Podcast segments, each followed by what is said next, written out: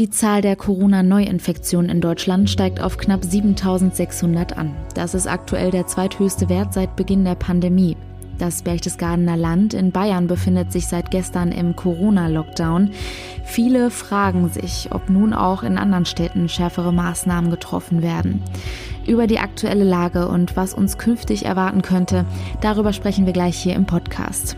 Heute ist Mittwoch, der 21. Oktober. Ich bin Julia Marchese. Schönen guten Morgen. Der Rheinische Post Aufwacher. Der Nachrichtenpodcast am Morgen.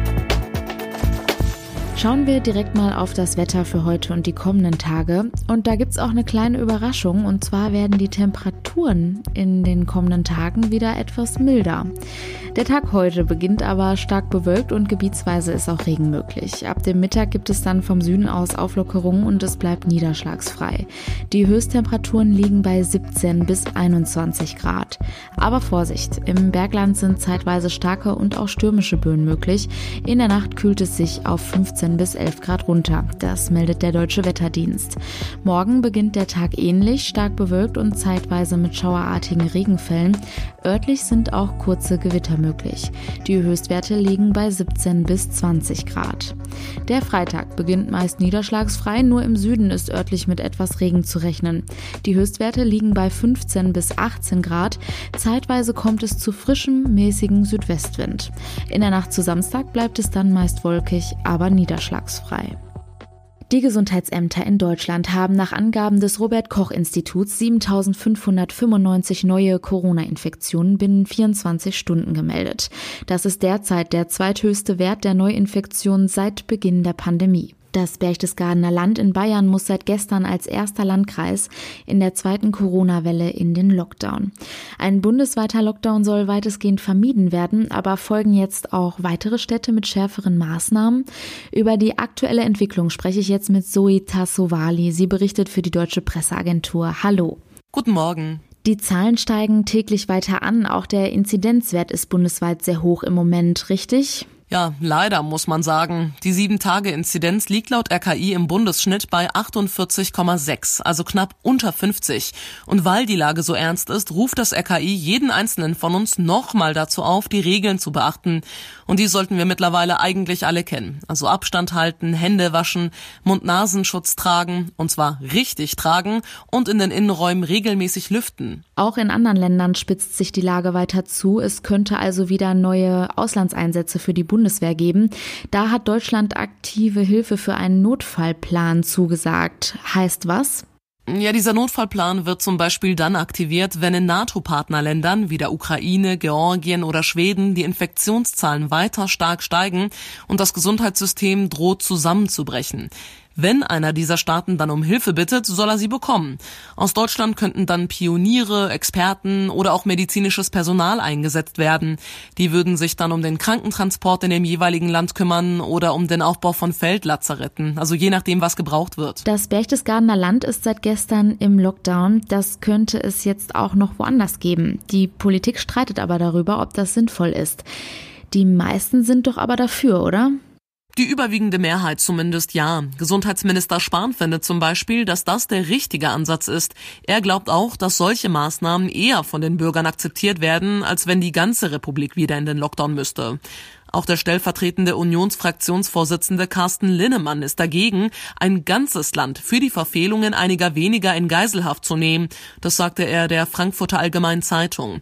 Dinge wie in Berchtesgaden werden wir jetzt also häufiger sehen. Da ist sich auch SPD-Gesundheitsexperte Karl Lauterbach sicher. Bayerns Ministerpräsident Markus Söder will heute Mittag im Landtag eine Regierungserklärung zur Corona-Krise abgeben. Im Fokus steht nach den schärferen Maßnahmen im Berchtesgaden nun das weitere Vorgehen. Danke, Zoe Tassovali, für den Überblick zur aktuellen Lage. Gerne. Ursprünglich sollte er 2012 eröffnen. Jetzt, acht Jahre später, gibt es Hoffnung, dass es in der nächsten Woche auch endlich soweit sein wird. Die Eröffnung des neuen Berliner Hauptstadtflughafens BER. Ab heute starten von da aus offiziell die Regierungsflieger. Der generelle Betrieb soll dann in der kommenden Woche am 31. Oktober aufgenommen werden. Über die Einzelheiten spreche ich jetzt mit Thomas Bremser. Er berichtet für die Deutsche Presseagentur aus Berlin. Hallo. Ja, grüß dich. Es wird langsam ernst am neuen Hauptstadtflughafen.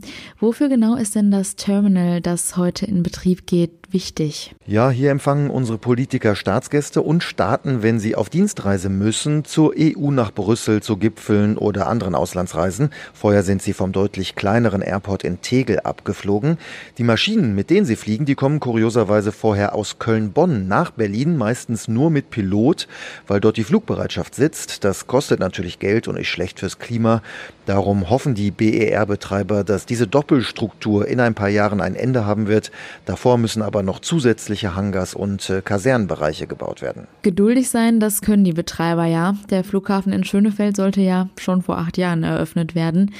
Und auch beim Regierungsterminal gab es einigen Ärger im Vorfeld. Ja, denn eigentlich war das Terminal, das heute eröffnet wird, nur als Zwischenlösung gedacht. Die Regierung wollte in der Nähe ein viel größeres Terminal nutzen, luxuriöser, aber die Kosten, die sind immer weiter explodiert. Darum hat die Regierung die Pläne vorerst auf Eis gelegt, bis 2030 zumindest. Die BR-Betreiber sind froh, denn die können das größere Terminal jetzt nutzen für die normalen Passagiere, besonders zu Corona-Zeiten wichtig, da jetzt mehr Platz zu haben. Außerdem erwarten die Betreiber nach Corona deutlich mehr Fluggäste als damals mal angenommen genommen. Darum brauchen sie das Terminal noch rund zehn Jahre und die Politiker müssen mit dem deutlich kleineren auskommen. Hoffen wir mal, dass der geplanten Eröffnung in der nächsten Woche dann endlich nichts mehr im Wege steht. Danke, Thomas Bremser. Bevor wir zu den weiteren Nachrichten kommen, noch ein großes Danke an all die, die uns mit einem RP Plus Abo unterstützen. Das macht diesen Podcast nämlich erst möglich. Auf rp-online.de slash abo-aufwacher findet ihr alle Infos zu unseren möglichen Abos. Aktuell haben wir auch ein Angebot. Für nur 34,99 im Jahr bekommt ihr unser RP Plus Jahresabo. Das sind weniger als drei Euro monatlich. Schaut gerne auf der Internetseite vorbei und vielleicht ist ja auch was für euch dabei. Kommen wir nun zu den weiteren Nachrichten. Bei Bauarbeiten in der Nähe der Kölner Uniklinik ist gestern eine Weltkriegsbombe gefunden worden, die heute entschärft werden soll. Nach Angaben der Stadt muss dafür unter anderem die Frauenklinik mit Geburtsstation evakuiert werden. Dazu komme ein weiteres Krankenhaus. Gegen 9 Uhr soll bereits mit der Evakuierung von Privathaushalten und Gewerbebetrieben begonnen werden. In der Nähe gelegene Einrichtungen, wie zum Beispiel die Universität, bleiben heute geschlossen. Ein halbes Jahr nach dem gewaltsamen Tod eines fünf Jahre alten Jungen in Mönchengladbach stehen heute Nachmittag die Mutter des Kindes und ihr Lebensgefährte vor Gericht. Der Mann soll in Tötungsabsicht auf Kopf und Oberkörper des Kindes eingeschlagen haben. Gegen die Mutter liegt eine Anklage gegen Totschlag durch Unterlassen vor. Sie habe ihren Jungen nicht in Schutz genommen und ihn mit ihrem gewaltbereiten Freund allein gelassen. Insgesamt sind für diesen Fall bis zum Februar 2021 zwölf Prozesstage geplant.